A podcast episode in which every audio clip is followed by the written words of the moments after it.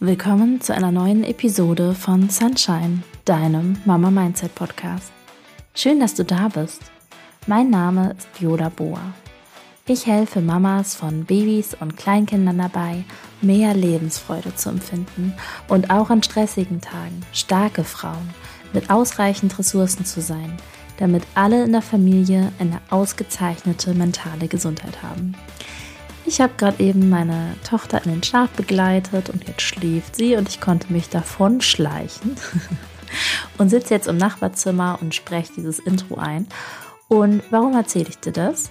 Weil das eine total schöne Überleitung ist zu dem zweiten Teil von dem Interview mit Sandra Ott. Und in diesem Teil vom Interview geht es um Babyschlaf und zwar unter anderem um Schlaffenster und auch darum, wie sich denn die Sprachentwicklung auf den Schlaf auswirkt. Genau. Insofern wünsche ich dir zum einen viel Spaß beim Interview und zum anderen habe ich die Bitte an dich, dass du wenn du diese Episode interessant findest, du sie an eine befreundete Mama weiterleitest oder einen befreundeten Papa oder an irgendjemand anders, für den das Thema Babyschlaf auch relevant ist. So, und jetzt wünsche ich dir viel Spaß beim Interview. So, dann bist du ja auch Babyschlafcoach. Ja. Und Schlafen ist ja auch so ein mega spannendes Thema im ersten Babyjahr und auch darüber hinaus. Ähm, was hast du für eine Ausbildung gemacht, um Babyschlafcoach zu werden?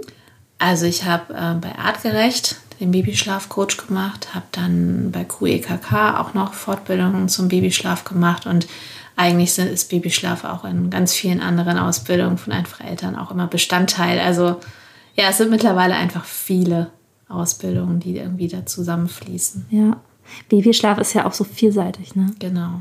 Das ist immer auch total wertvoll, wenn man es dann nochmal in irgendeinem anderen Konzept mit beleuchtet bekommt, weil es kann immer noch mal neuen Input geben. Ja. Ich weiß, in irgendeinem Kurs hattest du mal erzählt, dass du ganz viele Anfragen bekommst für Babyschlaf und ganz viele auch, ähm, also nimmst du alle Anfragen an von Babyschlaf oder wovon machst du das abhängig? Ja, spannend, dass ich das erzählt habe. ähm, tatsächlich ist so, dass viele Familien anrufen und äh, sich eigentlich einen Babyschlafcoach wünschen, weil sie einfach natürlich mehr Schlaf haben wollen. Das ist ja das Verständlichste der Welt. Und ähm, wenn ich mir dann anhöre am Telefon, äh, wo steht ihr? Also was ist jetzt gerade bei euch so normal? Wie läuft es und wo wollt ihr hin? Ähm, dann kann ich eigentlich relativ früh raushören, wenn das so ist, dass es eigentlich ganz normal ist und dass die Eltern einfach nicht wissen, dass das ganz normal ist. Und dann hilft es wirklich ganz vielen Familien, wenn ich denen mal kurz am Telefon erkläre, dass das, wie ihr Kind gerade funktioniert und wie ihr Kind halt tickt, ähm, das Normalste der Welt ist. Und Babyschlaf ist halt ganz viel abhängig von der Hirnentwicklung und deswegen kann Babyschlaf noch nicht von Tag 1 des Babys so funktionieren wie unser Schlaf. Und wenn man das natürlich ein bisschen detaillierter den Eltern erklärt, dann sagen sie meistens, ach, guck mal, spannend. Ja, das hilft mir auch schon, das besser anzunehmen und einfach zu verstehen, was steckt dahinter. Mhm. Na, und ähm, ja, ich habe das mal irgendwann grob überschlagen. Also ich würde sagen, so 80 Prozent kriegen erstmal von mir einfach eine kurze Erklärung, was steckt dahinter. und da sage ich immer, wenn das dann und dann immer noch so ist, ruft mich gerne wieder an, dann können wir uns dann nochmal genauer zusammensetzen. Aber bei den meisten hilft einfach ein bisschen Aufklärung für das Thema. Mhm. Ja. So hatte ich es nämlich auch in Erinnerung, dass du ganz vielen erstmal aufzeigst, was eigentlich normal ist. Mhm.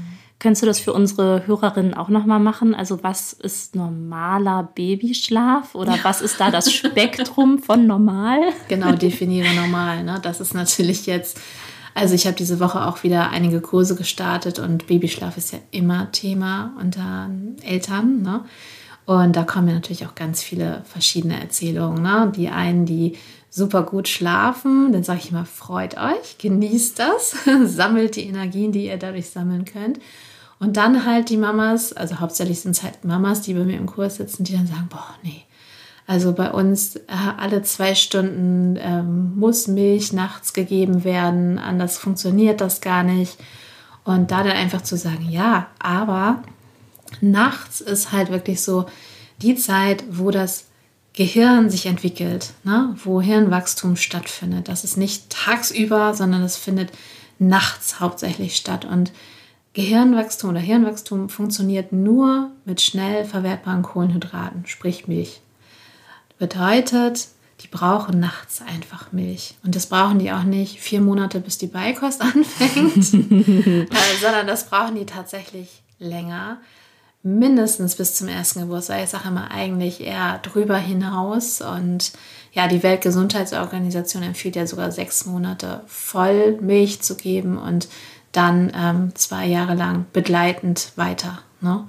Und ähm, man kann nie sagen, wann braucht welches Baby wie viel Milch für mich ist immer nach Bedarf, ne? wenn die wirklich mhm. sagen, so, hey, ich bin wach und ich brauche das gerade, dann gerne Milch geben, das ist eben wichtig.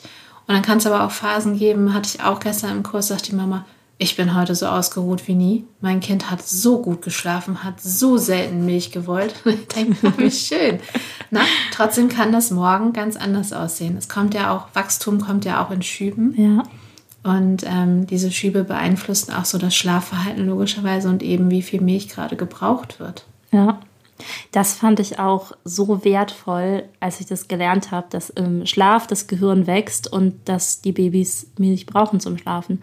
Und also eine der am häufigsten gehörten Fragen als Mama ist ja, und? Wie schläft das Kind? Oder mhm. und? Schläft es schon durch? Ja, super. Macht ja zum einen sowieso total Spaß. Und da fand ich ja. schön, das auch als Argument zu haben. Ne? So ja, wenn mein Kind nachts Milch braucht, dann bekommt mein Kind, kind nachts Milch und das ist wichtig fürs Gehirnwachstum und ich investiere das in den IQ von meinem Kind. So. Ja. Und ich meine, wer will denn dann bitte noch dran rummeckern? Genau, natürlich ist man trotzdem erschöpft und so. Ne? Das brauchen wir ja nicht schönreden. Das ist einfach so. Schlafmangel ist wirklich das Schlimmste. Schlafentzug mhm. ist ja wirklich auch eine Foltermethode weltweit und das ist nicht umsonst so. Ne? Aber man versucht sich dann natürlich mit dem Gedanken, dass es irgendwann ja auch anders wird, so ein bisschen lang zu hangeln. Man weiß halt ja. einfach noch nicht wann. Ja. Ja, und es gibt ja auch einen Unterschied zwischen, man trinkt mal ein paar Schlucke Milch und schläft wieder ein.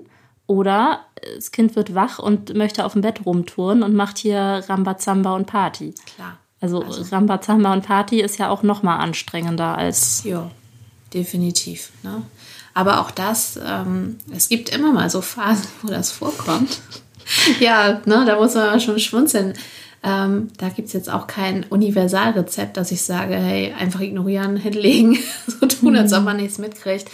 Also das ist auch wirklich, wenn ich da in Familien gehe zu einer Schlafberatung, dann muss man immer individuell gucken, ne? wo steht ihr und wo wollt ihr hin und dann erarbeitet man sich Lösungswege. Es gibt halt für Babyschlaf nicht den einen roten Faden. Ich glaube, wer den erfunden hätte, der wäre jetzt steinreich, müsste sich keine Sorgen mehr machen. Ne?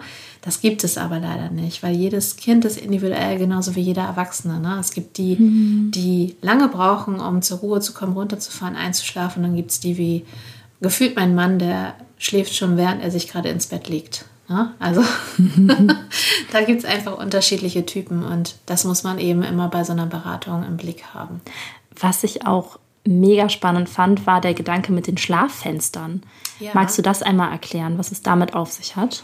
Also Schlaffenster ist halt so ein Begriff, das kriegt eigentlich jeder von mir, meistens sogar schon in meinen Baby-Steps-Kursen zu hören und in den Beratungen dann sowieso, weil in den ersten drei Lebensjahren ist das ziemlich gut erkennbar, beziehungsweise einfach präsent, dass äh, wenn die dann sich auf den Abendschlaf, Nachtschlaf vorbereiten, die Kinder, dass man sehen kann, dass die in so einem Sinkflug sind und wenn die dann alles quasi vorbereitet haben, wenn die sich genug ausgepowert haben, äh, Melatonin da ist, die sich sicher fühlen, satt fühlen, alles gut ist, dass sich dann so ein Schlaffenster öffnet.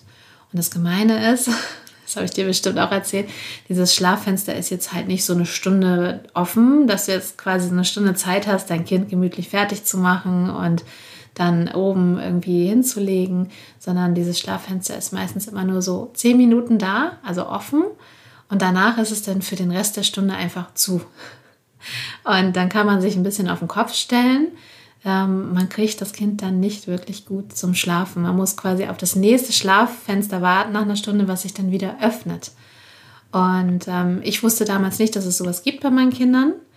Ähm, habe aber gemerkt, dass da irgendwas ist. Ne? Mhm. Also keine Ahnung, wie auch immer das heißt. Ich habe gemerkt, es gibt so eine wunderbare kurze Zeit, wo wir überhaupt gar keine Probleme haben und die ganz sanft in den Schlaf finden. Und deswegen wurde ich hier auch äh, ab und zu belächelt, dass unsere Kinder immer sehr früh dann schon einfach im Pyjama waren. Ich hatte die schon ganz früh fertig gemacht und wusste so, ja, irgendwann in der nächsten Stunde kommt es dann. Ne?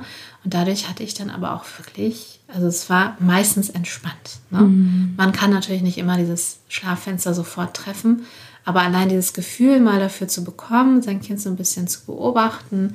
Und man muss ja sagen, ähm, wenn Babys vor allen Dingen, ne, wenn die den Kopf wegdrehen, aus der Situation rausgehen, dann mhm. ist das ja schon ein Zeichen für, ich bin müde, das ist gerade ein bisschen viel. Mhm. Und natürlich, wer kennt es nicht, ne, wenn da irgendwas Spannendes ist, man guckt ja trotzdem nochmal wieder hin. Aber diese kleinen Zeichen, ne, dieses kurz den Kopf wegdrehen, aus der Situation rausgehen, das heißt dann schon, okay, ich bin müde. Ne? So Augenreibe ist ein ganz spätes Müdigkeitszeichen zum Beispiel. Das versteht natürlich jeder. Ja, das hattest du gesagt. Ne? Wenn, wenn wir schon beim Augenreiben sind, dann hat man von dem zehnminütigen Schlaffenster vielleicht nur noch zwei, drei Minuten. Genau. Ja, das ist so dieses, man muss sich da erstmal ein bisschen mit eingrooven. Man muss ja. wirklich sich die Zeit nehmen und seinen Nachwuchs ein bisschen lesen lernen, gut beobachten. Ja. Und ich glaube, das kann auch vieles entspannen. Und wenn man dann noch die Gebärde unterkriegt für müde und schlafen, äh, das geht natürlich dann nicht von Tag 1, aber ja. ja, dann macht man alles, was man machen kann. Ja, ja, und das sind so Sachen, die finde ich halt auch so mega hilfreich. Ne? Ich, also ich kenne auch Mamas, die sagen, nö, ich lasse mir da nicht reinreden, ich mache das so, wie ich das machen möchte. Und ich bin eher von der Fraktion, hilfreiche Infos helfen. Und dann darf ich als Mama ja immer noch entscheiden, wie ich das in meinen Alltag einbaue und ob ich das einbauen möchte. Genau. Und dieses Wissen über, es gibt Schlaffenster und ich darf da vielleicht mal hinschauen auf Müdigkeitssymptome, ähm, ja. kann echt helfen, den Abend zu entspannen. Ne? Total. Und ähm, ich finde aber wichtig, das, was du halt gerade gesagt hast. Ne? Man kriegt eine Info und dann guckt man aber, passt die zu mir, ist die für mich relevant? Ne? Ähm, das ist mir auch immer ganz wichtig, dass ich in den Kursen halt sage, ich gebe euch Tipps und Tricks und Infos und ihr guckt einfach, was ihr davon annehmt und was zu euch passt. Ne? Weil es ist einfach so wahrscheinlich, also ich bin mir ziemlich sicher, dass du nicht alles umgesetzt hast, was ich denn mal in den Kursen so erzählt habe. Das wäre auch, ja, sehr erstaunlich, wenn du immer gesagt ja, nicken, mhm. sondern man pickt sich halt die Sachen raus. Ne? Ja. Und allein so ein, zwei kleine Sachen können schon alles vereinfachen. Wo du jetzt da, dazu sprichst, ne, da fällt mir das noch ein, dieses Thema mit, wo soll das Baby schlafen und was ist sicherer Babyschlaf. Also ich finde, im Krankenhaus und nach der Geburt gibt es immer nur Infos für, oh, plötzlicher Kindstod, super gefährlich, das Kind muss unbedingt im eigenen Bett schlafen, mit Schlafsack und rauchfrei und so weiter. Also rauchfrei ist super wichtig. Ähm, ja. Und ich fand es total spannend, ähm, von dem sicheren Familienbett dann mal gehört zu haben. Mhm. Also für mich war es eine Zeit lang immer nur, ja, die Mediziner empfehlen Kind im eigenen Bett. Die Realität lässt einen irgendwie wissen, mein Kind schläft nicht länger als 15 Minuten im eigenen Bett und dann schläft es nicht mehr. Ich würde sagen, 15 Minuten ist schon gut, schafft auch nicht jedes ja. Kind alleine abgelegt. Ja, genau. So maximal. Und ähm, dann war am Anfang, als meine Tochter geboren war, für mich immer so, ja, die Medizin sagt das und die Öko-Hippie-Eltern machen Familienbett. Und ich habe die Welten nicht zusammengebracht. Mhm. Man muss halt auch sagen, äh, wir sind hier natürlich ein, ein sehr informiertes Deutschland. Ne? Also viel Infos äh, machen es auch nicht immer leichter. Äh, in anderen Kulturen, da macht sich keiner Gedanken darum. Die schlafen einfach alle in einem Bett. Ne? Und manchmal nicht nur zu dritt, viert, fünf, sondern ich weiß nicht, wie viele Leute da vielleicht manchmal in einem Bett äh, schlafen. Ne? Ich glaube, es ist auch da wichtig, man soll sich nicht verrückt machen. Das ist das eine. Ähm, aber man kann natürlich versuchen, möglichst viel nach heutigem Wissensstand zu beachten. Ne? Ähm, und der heutige Wissensstand ist auch schon anders als der vor elfeinhalb Jahren, als meine erste mhm. zur Welt kam. Das muss man auch immer noch mal dazu sagen. Und wenn man dann die Generation über uns fragt, ne, die haben das natürlich nochmal ganz anders gemacht. Und da ist immer wichtig, denen nicht auf die Füße zu treten und zu sagen, ja, nee, das war ja jetzt der größte Unfug, ne? sondern einfach zu sagen, ah ja, damals dachte man, so und so und heute weiß man das. Mhm. Ja, das finde ich immer ganz gut, statt zu sagen, ja, das hast du ja auch richtig gut gemacht, danke. Ne? ähm, ja. Es ist halt, es gibt einfach so ein paar Sachen. Babys gehören zum Beispiel nicht in eine Bettritze. Ne? Also wenn man jetzt so ein Doppelbett hat mit zwei Matratzen, Baby sollte nicht in der Mitte schlafen und dann da in diese Bettritze reinkullern und die Nase vielleicht noch da drin vergraben und sonstiges. Ne? Das ist einfach, ein paar Sachen fürs Familienbett sind halt auch wichtig. Ne? Dazu direkt eine Frage. Mhm. Könntest du vielleicht mal ein paar Elemente vom sicheren Familienbett aufzählen, ohne dass das jetzt Anspruch hat, vollständig zu sein? Mhm. Aber so ein paar Elemente, was macht denn ein sicheres Familienbett aus? Also auf jeden Fall das mit der Ritze, das finde ich super wichtig. Sowohl Mittelritze ne, als auch irgendwie eine Ritze zur Wand hin sozusagen, Bett an Wand. Auch da sollte das Baby jetzt nicht reinkullern können, weil vielleicht kommt es dann nicht wieder raus und kriegt nicht gut Luft. Ähm, was definitiv dazu gehört, hast du eben auch schon gesagt, rauchfrei. Das ist auch ganz, ganz wichtig. Ne? Selbst wenn die nicht im, im Elternschlafzimmer rauchen, die Eltern, denn äh, dieser Rauch klebt halt passiv weiterhin, ne? sei es irgendwie in der Kleidung, in den Haaren. Ne? Die Haare, also die nimmt man ja nicht ab zum Schlafen, die sind da. Die Haut Kleidung dünstet auch aus. genau, also ja. rauchfrei, ganz, ganz wichtig, gerade für Babys, ne? eigentlich auch für uns, aber ja, Blick aufs Baby hier. Und ähm, Familienbett ist halt wunderbar, solange das alle gut finden. Das heißt, auch große Geschwister können da natürlich drin schlafen. Ne? Ähm, aber die großen Geschwister sollten jetzt nicht unmittelbar neben dem Baby schlafen, beispielsweise. Ne? Das, da empfehle ich immer ein Elternteil neben dem Baby oder zum Beispiel zwischen den beiden Kindern dann. Ne? Das ist auch ganz wichtig. Und ja, generell ist die Empfehlung ja bei, bei Kindern und, und, Babys, dass die eben keine Bettdecken und Kopfkissen und sowas haben. Das heißt, einen Schlafsack. Und das ist im Familienbett halt auch. Ne? Also die brauchen jetzt nicht unter die 2 Meter Decke irgendwie mit runtergenommen zu werden, sondern die Babys im Schlafsack, dann ist alles fein. Und generell glaube ich, ja, ich, ich wundere mich immer, wie wir alle groß geworden sind, weil man das früher ja noch gar nicht alles wusste. Und ja. Deswegen, ich bin, ich war gerade echt ein bisschen erstaunt, dass du meinst, man hört so viel dann zum plötzlichen Kindstod. Das war bei mir Gott sei Dank nicht so, dass das so ja, im was, Fokus stand. Ja, was heißt man hört? Aber es gibt ja ständig diese Infos und dann gibt es Infoposter ja. und Infoflyer ja, und dann. Ja, das ist wahr. Also das, man weiß heute einfach auch ein bisschen mehr darüber und wahrscheinlich versucht man deswegen auch mehr aufzuklären dann. Ähm, und das ist ja auch gut. Ne? Aber man muss sich auch nicht verrückt, verrückt machen, was ich halt definitiv, also ich vor elfeinhalb Jahren das erste Mal Mama geworden, ähm, bin zum Baby One, habe mir da die Checkliste genommen, was man als Erstausstattung wirklich alles braucht. Und ich war der festen Überzeugung, dass was da drauf steht, brauche ich auch alles. Ne? Ja. Das heißt, ich bin losgezogen, habe mir eine Bettdecke, ein Kopfkissen, äh, Bettwäsche, äh, all das geholt, weil ich ja noch diese Vorstellung, ein Kinderzimmer habe ich da auch gekauft.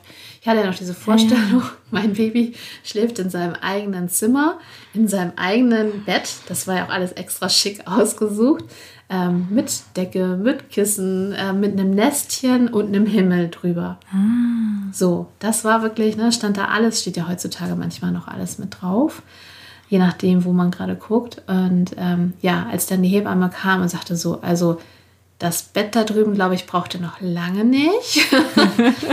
Bettdecke und Kissen könnt ihr auch knicken. Holt euch mal lieber einen Schlafsack. Das Nestchen sieht zwar schön aus, der Himmel auch, aber nehmt das bitte mal alles ab. Ja. Und dann saß ich da erstmal und dachte, okay, super. Ja. Na, aber man weiß es halt einfach, dass das helfen kann, dass äh, ja, das Baby viel besser atmet, ähm, einfach im Schlaf auch sicherer ist. Und ich glaube, dafür macht man dann ja trotzdem alles. Ja, ja, dieses blöde Thema plötzlicher Kindstod, das macht ja auch einfach Angst, ne? Weil man ja. das nicht kommen sieht und man selber will ja auch nachts schlafen. Ja. Dabei so häufig passiert es ja auch nicht. Nein. Also, nein. also da muss man jetzt nicht mit dauerhafter Angst leben, aber man sollte einfach ein bisschen informiert sein, was man machen kann, um das ja so ein bisschen zu verhindern. Ne? Ja. Einfach, es muss gar nicht den Stempel plötzlicher Kindstod haben, ne? Aber einfach, dass man weiß, ständiger Sauerstoffaustausch ist wichtig. Ne? Deswegen mhm. eben diese Nestchen und Himmel und sowas nicht, auch nicht beim Beistellbett. Mhm. Ähm, ja, einfach mit den Bettritzen, auch da können die Babys reinkullern und schlecht Luft kriegen. Solche Sachen. Ich glaube, das hilft schon. Einfach nur zu wissen, wir können es eine Nummer sicherer gestalten. Ich weiß noch, dass ich mir total Gedanken über meine Bettdecke gemacht habe. Also das hat mir auch total Sorgen gemacht, weil das Kind hatte dann ja einen Schlafsack und ich lag mhm. dann daneben und ich hatte über ganz lange Zeit nur so ein kleines Sofakissen, weil ich mir dachte, das große Kissen, was ich normalerweise habe, das könnte ich ihr ja auch ins Gesicht drücken. Mhm. Ähm, und dann irgendwann ist sie ja größer geworden und dann war ich auch entspannter. Mhm. Ähm, ja, also auch das höre ich immer mal wieder. Ne? Ich glaube, das ist auch normal. Jeder macht sich irgendwie Sorgen um sein Kind und möchte nur das Beste. Ähm, Im Großen und Ganzen ich sag mal, möglichst entspannt bleiben trotzdem dabei. Ich empfehle jetzt nicht, dass ihr alle ohne Kissen und Decke neben eurem Baby im Schlafsack liegen müsst. Mhm. Ähm, aber natürlich sollte man jetzt auch nicht äh, sagen, ich habe hier eine zwei Meter Decke und hau sie übers ganze Bett inklusive Baby rüber. Ne? Mhm. Aber ich glaube, man hat ja auch so ein bisschen Instinkte und man ist da einfach vorsichtig. Genauso mein, meine größte Angst war immer, ich roll mich über mein Baby rüber. Mhm. Ich habe wirklich immer gedacht, ich roll mich da rüber. Ne? Und habe ich auch nie gemacht. Ja. Ja, das ja. hatte ich von einer anderen Freundin vorher schon erzählt, die mir gesagt hat, nee, eine Mutter, die keine Drogen genommen hat und nicht ja. super viel Alkohol getrunken hat, mhm. in der Regel rollt sie sich nicht über ihr Baby rüber. Genau. Und das Stillen macht es ja auch noch sicherer, ne? Ja, also generell das nochmal zur Ergänzung, ne? also Familienbett sollte man halt wirklich nicht machen, wenn ein Elternteil Drogen nimmt oder Alkohol getrunken hat oder depressiv ist, das kommt auch mhm. noch dazu. Ähm, ja, generell ist es, glaube ich, ich denke immer so, da passiert eigentlich nichts, ne? aber man kann trotzdem vorbeugen und dieses, dass man das Gefühl hat, ähm, man, man könnte irgendwas falsch machen. Das hat man, glaube ich, in allen Lebenslagen, nicht nur beim Schlafen. Ne? Mhm. Also gebe ich jetzt die falsche Beikost als erstes. Ne? Also weißt du ja, dass ich sage, das gibt es eigentlich gar nicht, aber ähm, man macht sich bei allem ganz, ganz viele Gedanken. Und das spricht ja auch für einen, ne? dass man wirklich nur das Beste für sein Kind möchte. Stillen ist natürlich das Natürlichste und so von der Natur ja auch gewollt. Also vor hunderten von Jahren gab es keine Prämilch im DM. Ja, ja.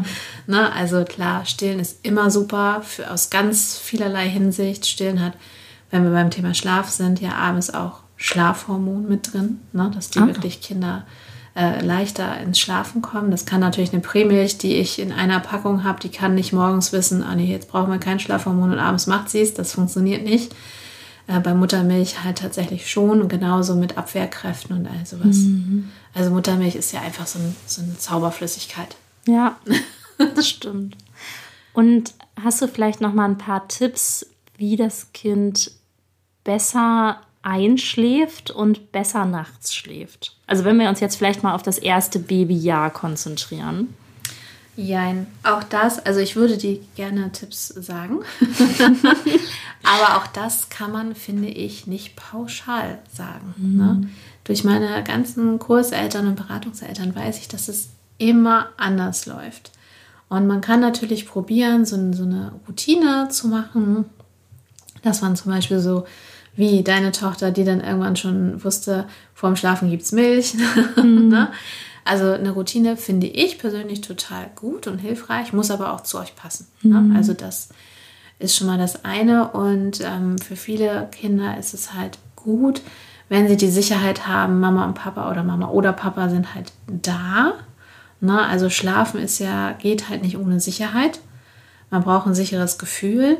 Und das bedeutet halt für die meisten Babys nicht, ich gehe hoch, selbst wenn man ein Familienbett macht, heißt es nicht, man geht hoch und legt das Kind ins Familienbett und kann wieder runtergehen und hat noch ein bisschen Paarzeit. Leider nicht. Also gibt es auch, ne, dass Kinder das einfach so mitmachen, aber im Normalfall ist es eher in den Schlaf begleiten, zum Beispiel irgendwie durch Milch. Ne? Das ist die eine Variante, die natürlich ganz sanft in den Schlaf führen kann. Oder ähm, sei es durch ein bisschen hin und her schuckeln. Ne? Das ist auch äh, wissenschaftlich erwiesen, das beruhigt halt den Vagusnerv, der zum mhm. Schlafen aktiviert sein muss. Das würde jetzt ein bisschen sehr ins Detail gehen wahrscheinlich. Ähm, ja, oder sei es dann einfach daneben liegen und streicheln oder daneben liegen und einfach nur da sein und ganz ruhig atmen. Ne? Mhm. Das strahlt ja auch Sicherheit aus. Und ich finde immer, wenn man sich mal vorstellt, äh, bei mir ist es zum Beispiel so, wenn ich nicht in meinem eigenen Bett schlafe, sondern in irgendeinem Hotel oder so, ich schlafe nie so fest und nie so gut wie zu Hause, mhm. weil ich einfach Umgebungsgeräusche höre, die ich sonst nicht höre, weil ich vielleicht Stimmen höre im Flur oder so. Man ist immer in so einer Hab-Acht-Stellung. Mhm. Also fürs Baby halt möglichst einen großen Sicherheitsrahmen haben. Es gibt ja auch dieses White Noise und sowas, ne? dass man zum Beispiel da so, ja, Geräte hat oder einen YouTube-Stream nimmt oder so, wo dann zum Beispiel ähm, ja, Meeresrauschen ist so für Erwachsene oder für Kinder dann beispielsweise Herzklopfen, ne, dass man so mhm. simuliert. Da ist die ganze Zeit jemand tiefenentspannt, das Herz schlägt ganz gemütlich. Ja. Na, also es gibt mittlerweile ganz viele Wege, aber es ist halt auch nicht so, dass ich pauschal sagen kann, ich sage im Kurs drei Wege und alle probieren die aus und es läuft super. Mhm. Ja, aber ich glaube, man findet so seinen Weg dann. Ne? Es gibt ja auch bestimmt immer wieder Momente, wo sich der Schlaf ändert, oder? Ja. Also könntest du sagen, von Geburt an gibt es irgendwie so um x Monate rum und um x Monate rum äh, mal so ein paar wesentliche Umbrüche? Also nicht jedes Kind macht das so ganz offensichtlich mit, aber viele, dass sich das halt im Schlafverhalten ändert. Und ich finde es ja immer schwierig, das in Monaten festzuhalten, weil das eine Kind macht den Sprung dann, das andere dann. Ne? Hm. Deswegen, ich finde immer, es sind diese ganz großen Entwicklungsschübe, wo man das schon häufig merkt, ne? wenn es dann Richtung Greifen geht, wenn es Richtung Drehen geht, wenn es Richtung Krabbeln geht, Laufen oder dann der große Sprachschub. Hm. Das äh, bei einem Sprachschub finde ich das, das ähm, sind halt auch die häufigsten Beratungen, wo ich dann wirklich auch hinfahre zum Thema Babyschlaf weil nachts der Schlaf plötzlich dann irgendwie aus allen Bahnen, die man vorher schon ganz gut im Griff hatte, gerät. Ach echt? Ja, ähm, weil dieser Sprachschub, der ist erstmal sehr umfangreich und was das Gemeine daran ist, ähm, man nimmt ihn als Elternteil nicht so wahr. Mhm. Na, diese Sprachentwicklung, die passiert ja wirklich, ohne dass man sieht, ach, auf einmal kann es greifen oder ja. auf einmal kann es krabbeln oder zieht sich hoch. Ne? Das sehen wir alles und verstehen das dann manchmal währenddessen, manchmal im Nachhinein. Und bei der Sprachentwicklung, klar, hören wir dann neue Worte, ne? aber wir nehmen das vielleicht gar nicht so in diesen Zusammenhang. Ne?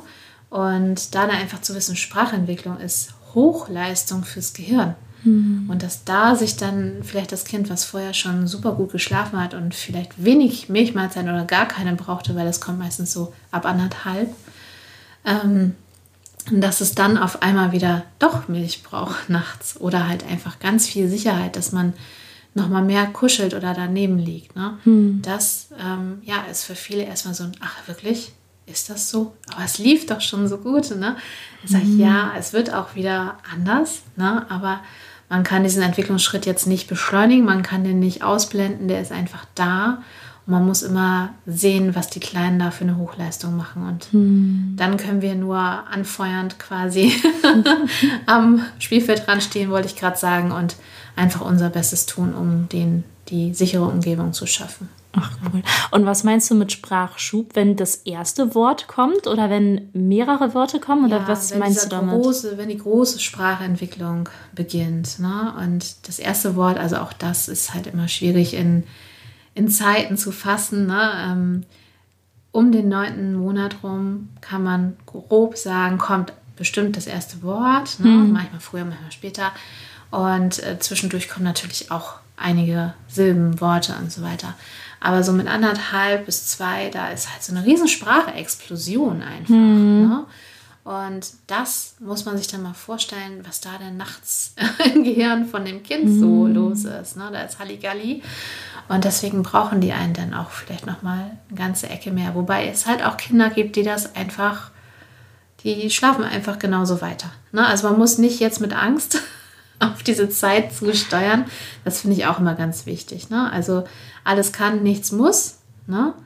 Und wenn es dann kommt, annehmen, verstehen und so gut es geht, sicher und äh, ja, einfach mit ganz viel Liebe begleiten. Aber es muss auch nicht alles so kommen, wie es sein könnte. Ja. Ach, wie spannend. Und äh, jetzt sind wir ja schon bei, wenn das Kind so anderthalb ist, das ist ja auch schon bestes Kleinkindalter. Mhm. Ähm, Gibt es danach nochmal, ja gut, also wenn du sagst, wenn der große Sprachschutz kommt, dann wird es wahrscheinlich eine Phase sein, vielleicht, wo es nochmal ein bisschen mehr nachts aufwacht, das Kind, wo es mehr Milch braucht und so. Und wann wird es wieder besser, in Anführungszeichen? Oder was heißt denn überhaupt besser? Ja, besser ist natürlich Ansichtssache. das stimmt. Ähm, ich kann es dir wirklich nicht sagen. Also auch bei meinen beiden Kindern war das super unterschiedlich. Ne? Der eine hat trotzdem ziemlich gut geschlafen und die andere hat eher gedacht, so nee, ich brauche jetzt nochmal extra viel Mama äh, und extra viel Milch.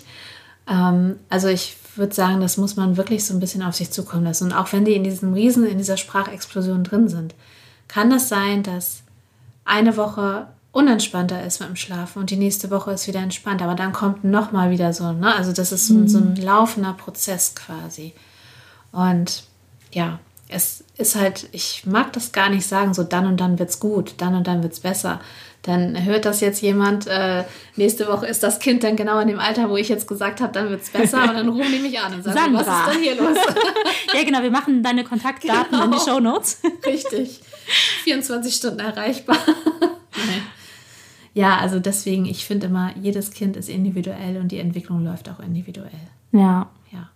Hm. Ach, spannend. Und zu diesem Thema Familienbett nochmal. Irgendwann haben ja die meisten Eltern bei uns den Wunsch, äh, dass das Kind irgendwann gerne bitte ausziehen dürfte, wieder aus dem Familienbett.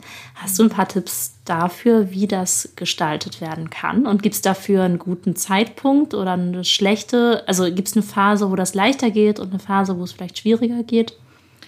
Also auch das muss man ausprobieren, wie alles beim Thema Babyschlaf.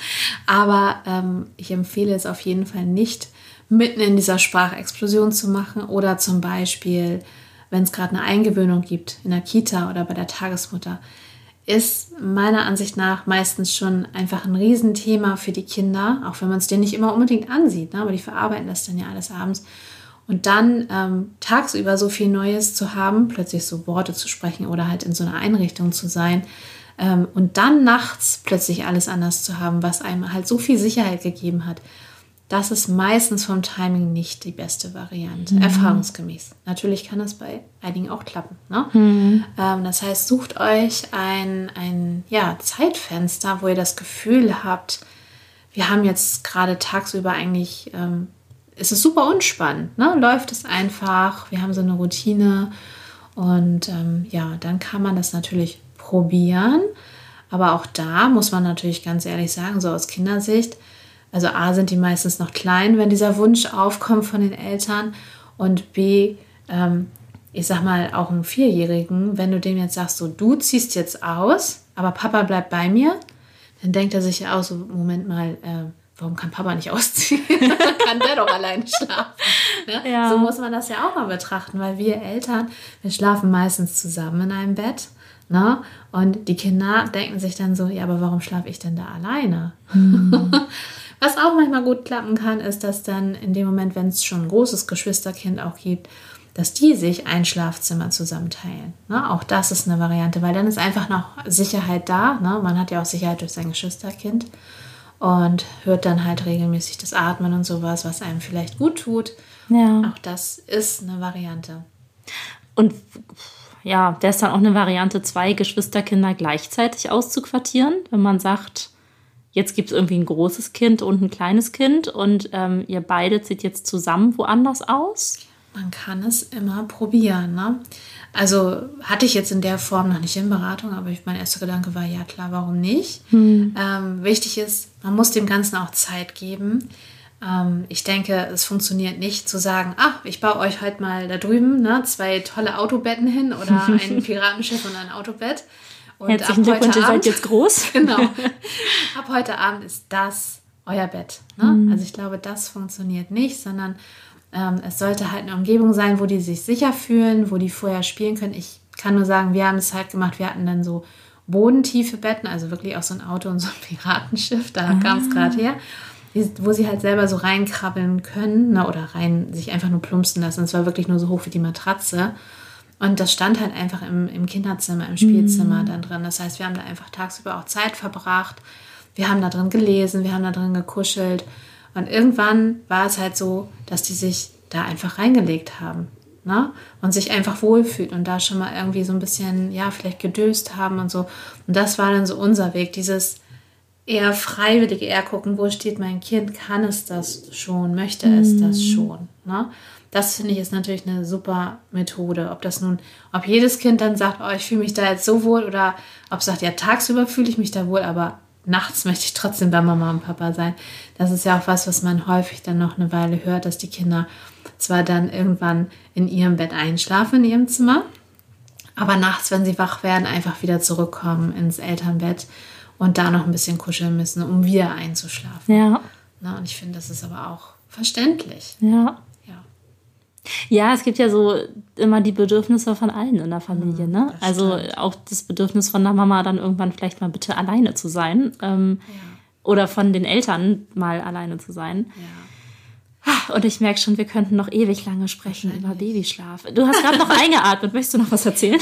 Nein, ich muss immer, ich muss immer an Frauke und Diana denken von Einfach Eltern. Und ähm, die lassen das auch in einigen Fortbildungen von uns und anderen, ne, Baby Steps, Mini Sense, so auch gerne mal fallen, wenn dann so dieses Thema ist, naja, das äh, Paar an sich, das Elternpaar möchte halt auch mal wieder zusammen irgendwie intim werden und so. Deswegen kann das Baby ja, es muss ja irgendwie mal raus. Ne? Ja. Das geht ja so nicht. Stirbt die Menschheit aus, so ungefähr. Ähm, ja, und da waren die Worte dann halt immer, und da muss ich jedes Mal drüber schmunzeln.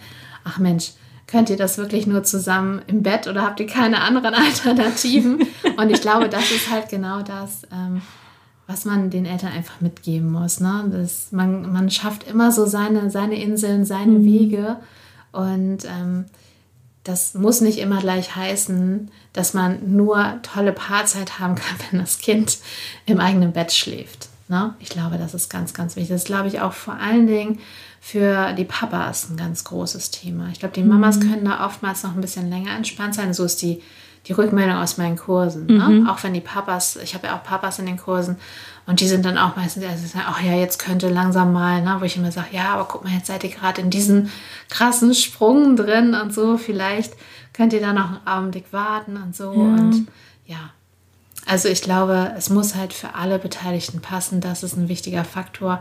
Da mehr als eine Gefühlswelt irgendwie zu kombinieren, ist immer schwierig und dann eben auch zwei große plus eine kleine oder noch mehr kleine Gefühlswelten, das ist schon eine Herausforderung. Aber man kriegt es hin. Ja.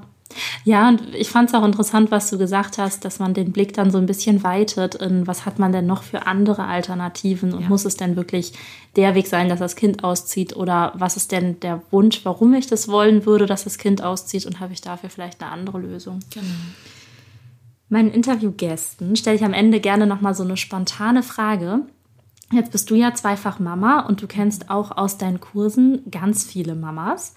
Hast du für eine Mama von einem Baby oder einem Kleinkind vielleicht mal ein, zwei, drei Tipps, wie man die Zeit mit Kind entspannter gestalten kann? Hm, spannend. auch das. Ähm keine abschließende Aufzählung. Einfach irgendwie ja, so. Genau, ich denke immer so ein bisschen, ähm, ja, vorbereitet sein auf das Unvorbereitete. Das ist, glaube ich, immer ganz gut. Na, selbst wenn man einen anstrengenden Tag hatte und seine Kinder zum Beispiel aus der Betreuung abholt und dann denkt, ich muss noch das und das und das schaffen. So ging es mir dann, als ich noch im Büro gearbeitet habe und so. Und ähm, dann hat man einfach so einen Plan, kommt dahin und merkt, die Kinder sind aber völlig durch, nichts geht mehr dass man sich da auch so ein bisschen schafft, drauf einzulassen und dass man auch, wie viele Eltern, die mich zur Trageberatung einladen, da sind die Babys ja gerade noch ganz frisch. Ja? Und dann kriege ich ganz häufig entweder sogar im Vorwege am Telefon oder per Nachricht die Info oder wenn ich in der Tür stehe. Ach so, übrigens, das, wir konnten hier gerade nicht putzen, es sieht ganz, ganz schlimm aus und so. Und dann gehe ich da rein und denke so, nö, ist eigentlich alles super, völlig normal. Einfach, dass man sich so selber diesen Druck ein bisschen rausnimmt, ja. ne? dass man variabel halt reagiert, sowohl auf die eigenen Gefühle als auch auf die von dem Kind und dass man nicht immer versucht, für die Außenwelt perfekt zu scheinen, sondern der Haushalt läuft leider nicht weg. Ich habe es auch schon mal probiert, das hat nicht geklappt. Der bleibt da und die Leute, die einen besuchen kommen, also außer es bin ich, dann habt ihr mich ja gerufen, aber im Normalfall, die kommen vorbei, um euch zu besuchen, um Zeit mit mhm. euch oder eurem Nachwuchs zu verbringen und nicht um zu gucken, ob da noch irgendwie eine Staubschicht äh, liegt, die da nicht hingehört. Ja. ja, das mit dem Boden, das wird auch nicht besser, wenn das Kind Beikost ist. Nee. Das wird eher schlimmer. Und, also es waren gute Tipps. Also sich auf das Unvorbereitete vorbereiten mhm. und auch gütig mit sich selbst sein, mit seinen Ansprüchen und Anforderungen an einen selber. Ja, ich glaube, das hilft viel. Ich kann es auch nicht immer. Na, das ist auch das Wichtige. Wir sind nicht immer perfekt. Das wäre auch langweilig, glaube ich. Ja. Aber man kann es probieren, sich ein bisschen Druck rauszunehmen. Ja, oh, voll schön. Vielen, vielen Dank dir, liebe Sandra. Du hast es schon mal anklingen lassen, wie man mit dir zusammenarbeiten kann. Du machst ja Baby-Steps-Kurse, Mini-Science-Kurse, Trageberatung, Babyschlafberatung und ein Teil davon ja auch online immer noch. Ne? Wir verlinken das alles in den Show Notes. Ja, super. Und dann wünsche ich dir noch einen schönen Tag. Ja, wünsche ich dir auch. Schönes Wochenende. Und Dankeschön. Danke, dass ich da sein durfte. Vielen Dank, dass du dir dieses Interview bis zu Ende angehört hast. Ich hoffe, du hast ein paar interessante Impulse für dich mitgenommen und hast etwas Neues gelernt, etwas, was dein Leben mit deinem Baby oder deinem Kleinkind bereichert und es entspannt. Ich möchte mit diesem Podcast gerne wachsen und möchte, dass mehr Mamas von diesem Podcast erfahren und auch von Mama Mindset Themen und von den anderen super relevanten Themen aus Elternschaft und Begleitung von Kindern. Und deshalb habe ich die Bitte an dich, wenn dir diese Episode gefallen hat, dann leite sie doch an ein paar Freunde aus deiner Kontaktliste weiter. Vielen Dank. Bis dann. Ciao, deine Viola.